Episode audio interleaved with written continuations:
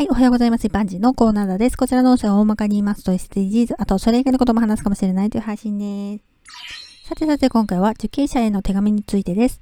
皆さん、受刑者と手紙のやり取りをしたことはありますか？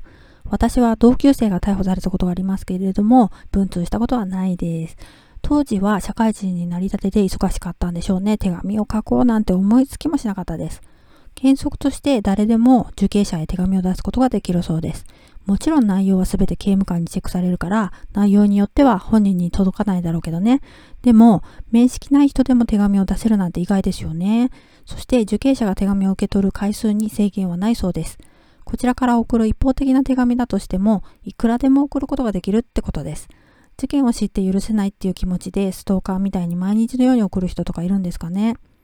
獄中結婚ってどうしたらそうなるのか謎ですけど、受刑者が返事を書く気になったら知らない人との文通が始まるわけだからそういうやりとりで盛り上がって愛を育んでいくんでしょうかね。